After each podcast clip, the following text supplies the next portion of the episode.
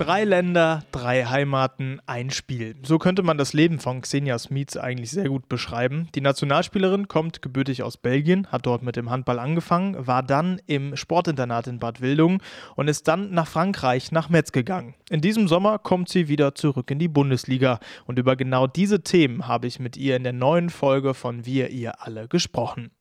Das Gespräch wurde wie immer über Skype aufgezeichnet. Christian Klein wünscht jetzt viel Spaß mit der aktuellen Folge, heute präsentiert von Pixum. Behalte deine schönsten Momente in bester Erinnerung und gestalte jetzt dein Pixum-Fotobuch in ausgezeichneter Pixum-Qualität. Bilder lieben ist Pixum. Xenia Smits ist äh, bei mir in der Leitung. Xenia, äh, erstmal erste Frage: Wie geht es dir und deiner Schulter? Äh, vergangenes Jahr im Herbst wurdest du ja operiert. Äh, alles wieder im Lot? Ja, hallo erstmal. Ähm, ja, soweit geht es mir gut, sehr gut sogar. Also so wie es uns eingeht, würde ich mal äh, sagen. Meine Schulter geht es auch gut. Äh, die hat sich von dem Ganzen äh, gut erholen können. Jetzt auch ein bisschen äh, mit der Corona-Krise hat sie ein bisschen mehr Zeit gekriegt, wie eigentlich äh, geplant war. Aber ähm, ja, schaden wird es sicherlich nicht. Aber soweit ist alles super. Perfekt. Das heißt, du könntest theoretisch auch wieder an den Handball ran, wenn es soweit wäre. Genau, ich hatte ja kurz ähm, vor dem ganzen Corona-Ding ähm, schon angefangen, wieder zu trainieren und äh, auch schon ein paar Spiele gemacht. Nicht viele, aber ja, genau dann, als es für mich eigentlich endlich wieder losging, äh, ja, war es dann auch schnell wieder zu Ende. ja, gut, das stimmt, das stimmt. Lass uns äh, so eine kleine Zeitreise äh, durch deine Handballkarriere Karriere machen, denn ähm, wie man an deinem Namen unschwer erkennen kann, kommst du äh, nicht aus Deutschland, sondern aus Belgien. Und äh, ja, Belgien ist jetzt ja nicht so die Handballnation. Wie kommt man denn da zum Handballspielen? Ja, genau. Also ähm, da war ich eigentlich nur in der Schule und ähm, meine Mama war nicht da nachmittags und durfte mit einem Freund mit nach Hause zum Spielen und der hatte dann Handballtraining und da bin ich einfach mal mitgegangen und so wie es dann kommen musste, gab es äh, einen Spieler zu wenig, um wirklich äh, spielen zu können. Äh, dann haben die halt gefragt, ob ich da mitmachen würde. Da habe ich dann äh, meine Turnschuhe angezogen und äh, ja, einfach mal mitgespielt. Und das hat mir so gut gefallen, dass ich eigentlich seitdem auch nicht mehr aufgehört habe. Also ja. tatsächlich purer Zufall. Ja, weil wir kommen bei uns in der Familie hat niemand Handball gespielt. Äh, da ist eher so Volleyball und Tennis äh, ja, an der Reihe und das äh, war wirklich, wirklich kompletter Zufall. Cool. Wo hast du denn angefangen? Auf welcher Position? Wahrscheinlich ja nicht auf deiner jetzigen, oder? Nee, das war so ein bisschen überall. In Belgien ist es ja eh so mit Position und da wechselt man mal durch, dass alle irgendwie so mal die, die gleichen Minutenanzahl gespielt haben. Und ähm, ja, da hatte ich keine feste Position. Am Anfang da im Kreis, da kann man ja nicht viel falsch machen. Ähm, da läuft man ein bisschen hin und her oder auf Außen. Äh, wenn wir einen Ball haben, laufen wir nach vorne. Wenn wir einen Ball nicht mehr haben, laufen wir zurück. Aber so richtig Ahnung hatte ich ja am Anfang nicht. Da haben sie mich dahingestellt, wo es einfach mal äh, gepasst hat. Weil ich habe gelesen, es war tatsächlich ja auch ein gemischtes Team, weil es wahrscheinlich in Belgien gar keine so wirklich reinen Mädel-Teams gibt, oder? Äh, genau, jetzt so langsam versuchen sie es äh, umzusetzen, dass es wirklich nur äh, Mädelsmannschaften gibt. Aber ähm, ja, damals war es, bis ich eigentlich 14, also nach Deutschland gekommen bin, ähm, komplett gemischt noch. Ja. Krass. Ja, du hast gerade schon angesprochen, mit 14 ging es dann raus aus Belgien nach Deutschland. Ähm, ganz schön großer Schritt, oder? Ja, tatsächlich. Äh, ich hatte aber das Glück, dass ich vorher, also Glück, naja, meine Eltern haben es mir erlaubt, mit zwölf schon ins Handball-Internat zu gehen, ähm, in Belgien noch, wo ich einfach jedes Wochenende noch äh, nach Hause fahren konnte. Und dann, ähm, ja, durch diese zwei Jahre hatte ich dann die Möglichkeit, nach Deutschland zu kommen, nach Bad Wildung. Ähm, ja, da habe ich mir als 14-jähriges Mädchen halt gesagt, ja, wenn ich jetzt eh schon weg von zu Hause bin, dann kann ich auch weit weg von zu Hause sein.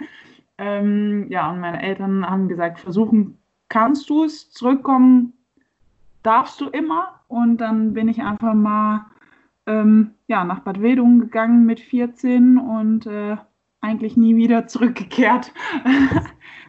Krasser Schritt. In Belgien werden ja auch ähm, gefühlt 500 Sprachen gesprochen. Konntest du schon Deutsch? Äh, nein, tatsächlich nicht.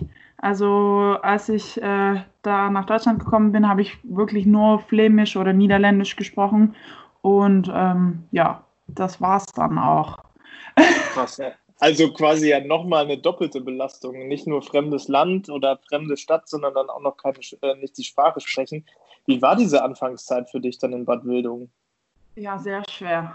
Also ich habe erstmal nicht gesprochen, gar nicht, äh, sondern mir alles ganz entspannt angehört.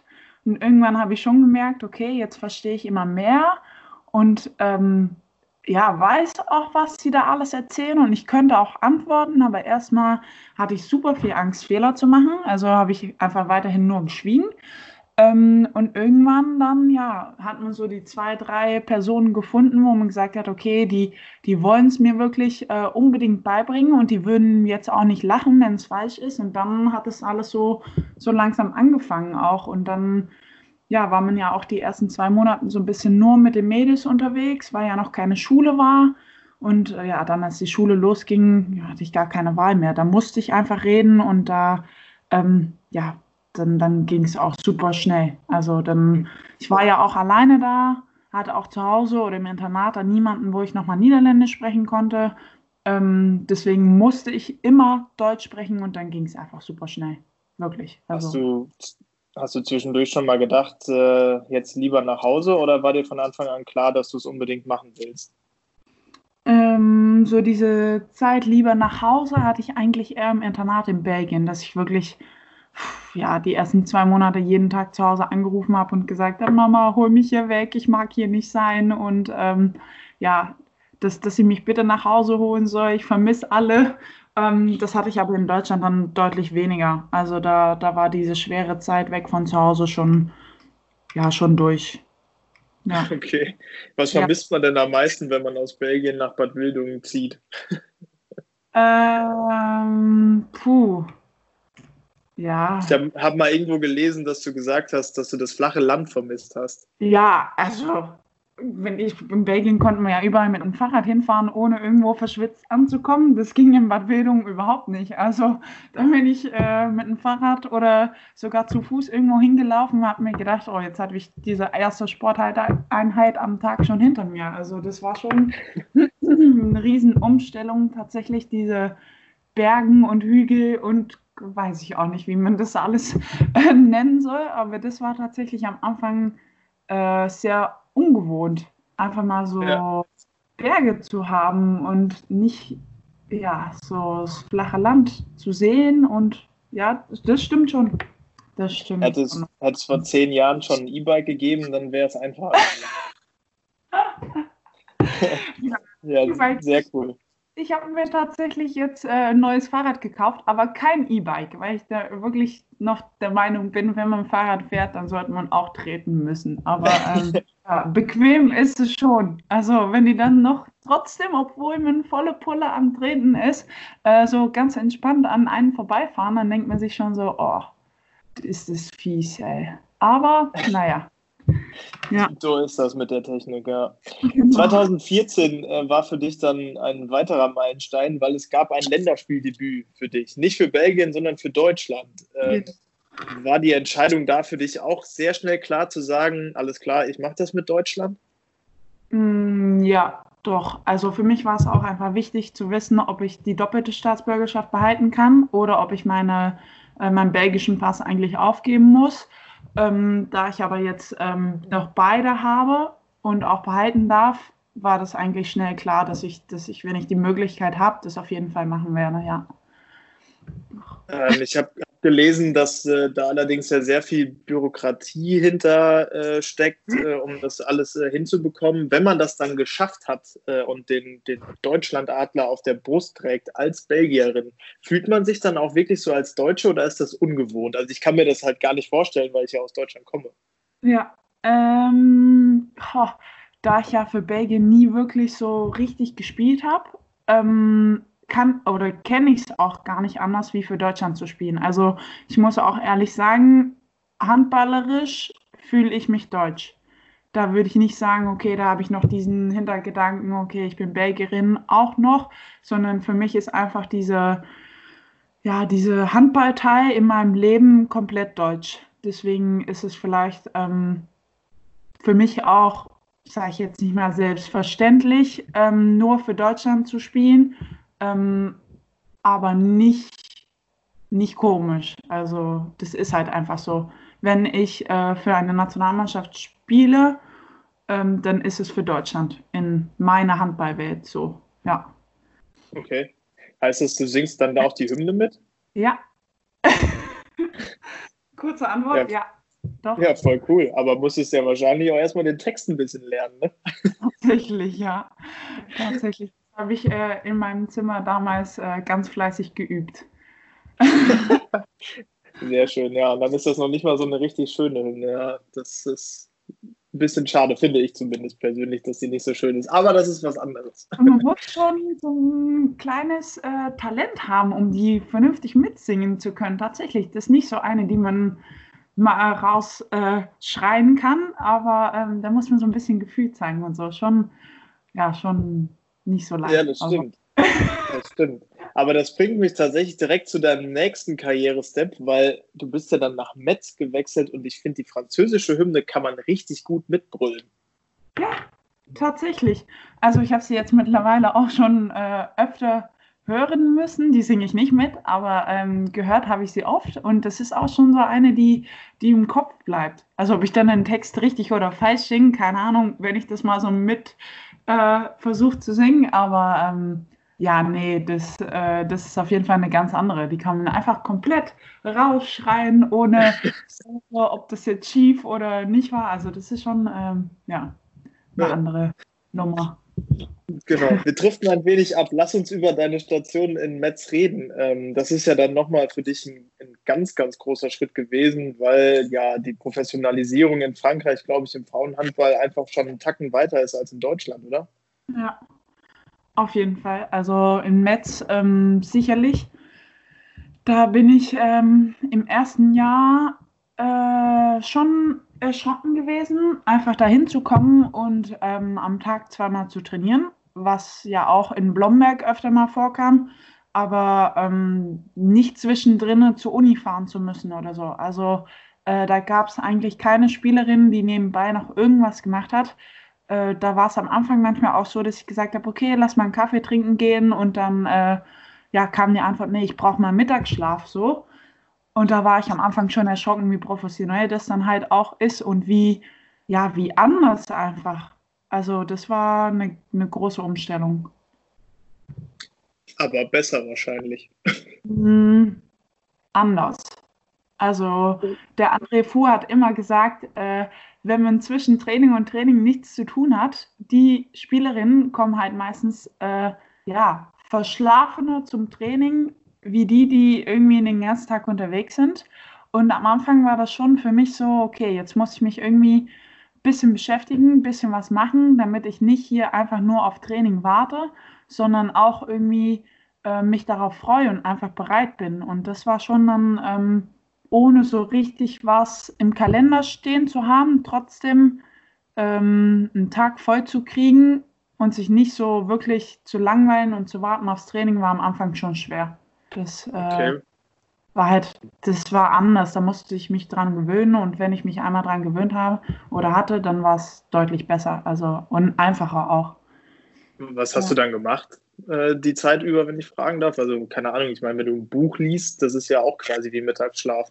Ja, also gelesen habe ich nicht viel, aber ähm, ja, am Anfang, ich habe, ich, ich mache ja noch ein ähm, Fernstudium nebenbei. Das habe ich am Anfang viel gemacht. Das kam dann mit der Zeit, dass ich das ein bisschen vernachlässigt habe. Aber ähm, ja, da vor allem auch viel für die Schule gearbeitet und für die Uni und dann so ein bisschen ein geregelter Tagesablauf so ein bisschen reingebracht. Ähm, ja, einkaufen, dann Essen fertig machen, Essen, äh, dann irgendwie nochmal, da ich ja immer so, ja, meine Mama telefoniert, einfach sich, sich ein bisschen beschäftigt, dass man nicht so in diesem Tief reinkommt, in dieses äh, ja, Schlafmodus, sage ich mal, dieses gelangweilte, äh, einfach nur rumhängen, also einfach ja, tagesabhängig mich versucht zu beschäftigen, aber es war auch das hat nicht immer geklappt, sagen wir es mal so. Aber scheinbar bist du sehr gut im Training gewesen, denn ähm, letzte Saison bist du, wenn ich richtig informiert bin, sogar der MVP der französischen Liga geworden. Das muss man ja auch jetzt mal schaffen. Ja, tatsächlich ähm, bin ich letztes Jahr MVP geworden, ja. Das ja. ist ja schon eine riesige Auszeichnung. Ja, da war ich auch äh, sehr überrascht, aber ähm, da habe ich mich sehr drüber gefreut. Also das ist, ähm, ja, das war schön. Und beste Nachwuchsspielerin bist du auch schon mal geworden. Also tatsächlich hast du dich in der französischen Liga dann ja so richtig ähm, reingeboxt, obwohl du ja wahrscheinlich auf deiner Position auch eine harte Konkurrenz hattest. Ja, ich glaube, die halblinke Position ist schon äh, eine, wo man sagen kann, die ist immer gut besetzt. Also ist nicht immer leicht, aber ähm, ja, das, das ist tatsächlich, das sind Auszeichnungen, wo ich sage, okay, da kann ich schon ähm, stolz drauf sein und das ist nicht selbstverständlich. Aber ähm, ja, das hat mich irgendwie auch immer angespornt, okay, so, das, das war jetzt eine Auszeichnung, das muss ich jetzt auch beweisen, dass ich das verdient habe und das hat mich auch irgendwie immer ähm, wieder zum Training angetrieben und äh, in meinem Kopf äh, habe ich mir da immer gesagt, so jetzt äh, geht es auch weiter und musst es auch zeigen, dass du es verdient hast. Und das ist irgendwie, ja, das, das treibt dann zum Training an. Das ist irgendwo auch schön. Sehr coole Einstellung auf jeden Fall. Ähm, 2018 war äh, dann in deinem Land, also in Frankreich, die Europameisterschaft. Ähm, das war für dich ja wahrscheinlich dann äh, auch ein riesiges Highlight. Äh, ja, tatsächlich, weil wir haben ja dann die Hauptrunde nicht weit äh, von Metz entfernt gespielt. Äh, das, das war schon cool. Also auch einfach nicht so dieses Gefühl zu haben, okay, ganz weit weg äh, zu sein und trotzdem noch in einem Land, wo man alles versteht und sich irgendwo wohlfühlt. Äh, das war schon, schon cool auch, ja, tatsächlich dann in Frankreich zu spielen. Hätte es noch äh, ein Tor mehr gegeben, dann wäre es wahrscheinlich noch cooler geworden. Ja, tatsächlich auch. Da, äh, ja. Hm. Naja, so ist es. Bauen wir immer noch hinterher, aber ähm, ja, weiter geht's. Ha? genau, ja, weiter geht's äh, tatsächlich ja zurück äh, nach Deutschland. Ähm, ab nächster Saison bist du wieder bei uns sozusagen. Ähm, warum hast du dich zu dem Schritt entschieden, wieder zurückzukommen? Ja, ich war jetzt äh, dann fünf Jahre in Frankreich und irgendwie ähm, ist es schon eine lange Zeit. Also ich glaube, ja, das, das war auch eine super schöne Zeit und irgendwie habe ich was Neues gebraucht, ähm, was ja nach einer Schulterverletzung dann auch nicht immer so einfach ist, äh, so eine Entscheidung zu treffen. Aber ähm, ich finde einfach das Projekt in Bietigheim unglaublich toll und super interessant. Und ähm, ja, da hatte ich jetzt dieses Jahr einfach das Bauchgefühl, dass das jetzt im Moment das Richtige für mich ist und dass mich das noch weiterbringen kann. Und bis jetzt habe ich eigentlich immer auf mein Bauchgefühl gehört. Ähm, egal was auf meine Liste mit Plus und Minus stand, äh, hatte immer mein Bauchgefühl, bis jetzt ist ja die richtige Lösung für mich bereit. Und äh, ja, da habe ich jetzt auch wieder drauf gehört. Das hat irgendwie gepasst und ähm, hat mich überzeugt und deswegen komme ich jetzt auch wieder zurück nach Deutschland. Ja. Und das, obwohl, ich meine, da muss man ja ein bisschen aufpassen jetzt hier beim DHB-Podcast, aber obwohl der Trend ja eigentlich zum Ausland geht, wenn man mal sieht, wer alles nach jetzt Ungarn wechselt, äh, kommt auf einmal der französische MVP äh, nach Deutschland zurück. Äh, das ist ja schon ähm, ja, gegen den Trend. Wie findest du das, dass die anderen jetzt quasi vor dir abhauen? Ähm, was heißt denn die abhauen? Ich hoffe nicht. Also, nee, tatsächlich, für mich hätte es auch anders ausgehen können. Ich sage jetzt, ähm, wenn mein Bauchgefühl gesagt hätte, es geht nochmal ins Ausland, dann hätte ich das sicherlich auch gemacht. Ich glaube aber, ähm, dass es auch für die Nazio gut sein wird, wenn mal ähm, wieder mehrere ins Ausland gehen und diese Erfahrungen auch sammeln und ähm, was Neues kennenlernen. Ich glaube aber auch, dass die Mädels sich das alle super gut überlegt haben und ähm, da vielleicht auch auf ihr Bauchgefühl gehört haben, was jetzt richtig ist. Und die kommen ja, also die Julia Behnke zum Beispiel, kommt ja jetzt nicht von einem, von einem kleinen Verein, die wird, die weiß schon, wie es im Ausland abgeht. Und ähm, dass, dass die anderen, die jetzt auch ins Ausland gehen, das versuchen wollen oder sich gut dabei fühlen bei dieser Entscheidung, das ist ja, das ist ja auch verständlich. Also ich glaube, als Sportler möchte man immer einen Schritt nach vorne machen oder viel lernen. Und wenn einfach dieses Gefühl da ist, ähm, im Ausland lernen zu können, dann, dann muss man es einfach machen. Punkt. Also wenn man nicht auf sein Gefühl hört, dann äh, wird es schwer. Also ich finde, ich, ich finde es gut. Ähm, ja, einfach versuchen, klappt's, ist es super, klappt's nicht. Die Möglichkeit zurückzukommen gibt es sicherlich immer. Also ja. Das stimmt. Erfahrung das klingt sehr logisch. ja, genau. Aber eine coole Sache erwartet dich ja dann sowieso trotzdem noch in Deutschland, weil deine Schwester, äh, glaube ich, jetzt auch in Bad Wildungen spielt und ihr werdet das erste Mal aufeinandertreffen auf der Platte. Ja, um Gottes Willen. Oh. Gibt es da schon Trash-Talk über WhatsApp oder so? Ähm, ja, ich sage jetzt nicht, dass mir das Angst macht, aber ich glaube, jeder, der eine kleine Schwester hat oder einen kleinen Bruder oder Geschwister, wie auch immer, ähm, ja, ist schon hart. Also die wird tatsächlich in Bad Wildungen spielen und ich weiß nicht, wie der Kampf äh, zwischen uns beiden ausgehen wird. Aber ähm, ja, irgendwo freue ich mich und irgendwo ja, ist es irgendwie super, super, super komisch. Aber ähm, ja, gespielt werden muss das Spiel trotzdem. Also. ich muss jetzt tatsächlich gestehen, dass ich nicht weiß, welche Position deine Schwester spielt, aber werdet ihr euch viel begegnen auf der Platte oder äh, seid ihr ein bisschen voneinander entfernt? Wir sollten eigentlich ein bisschen voneinander entfernt sein, ja. Aber ähm, ja. Okay, was, das heißt, was spielt sie? Auch halb links, genau. Aber ja, gut. Jetzt, äh, die letzten Jahre auch im kompletten Rückraum äh, eingesetzt Deswegen, ähm, so wie ich auch, das passiert auch mal, dass ich äh, auf der anderen Seite spiele, auf rechts oder ja, das äh, wird lustig. Wir werden sehen, wir werden sehen. wir werden sehen, genau. Ja, perfekt. Xenia, vielen Dank für deine Zeit. Ähm, tatsächlich mit deinen jungen Jahren schon echt viel äh, erlebt. Ähm, sehr spannende Geschichte. Und äh, ja, ich wünsche dir auf jeden Fall für die neue Saison, die dann hoffentlich äh, regulär starten wird. Alles Gute und äh, viel Spaß mit deiner Schwester. Dankeschön. Dann bleib gesund. Danke. Fotos von gemeinsamen Erlebnissen wecken die schönsten Erinnerungen und verbinden uns mit unseren Lieblingsmenschen. Das Gestalten und Verschenken von persönlichen Fotoprodukten ist daher in jeder Situation und gerade jetzt etwas ganz Besonderes. Und das kannst du natürlich auch weiterhin wie gewohnt bei unserem Partner Pixum tun. Das ist schon eine beeindruckende Karriere von Xenia Smits. Wir wünschen ihr viel Glück für die neue Saison in Deutschland und warten jetzt gespannt auf das Schwesterduell.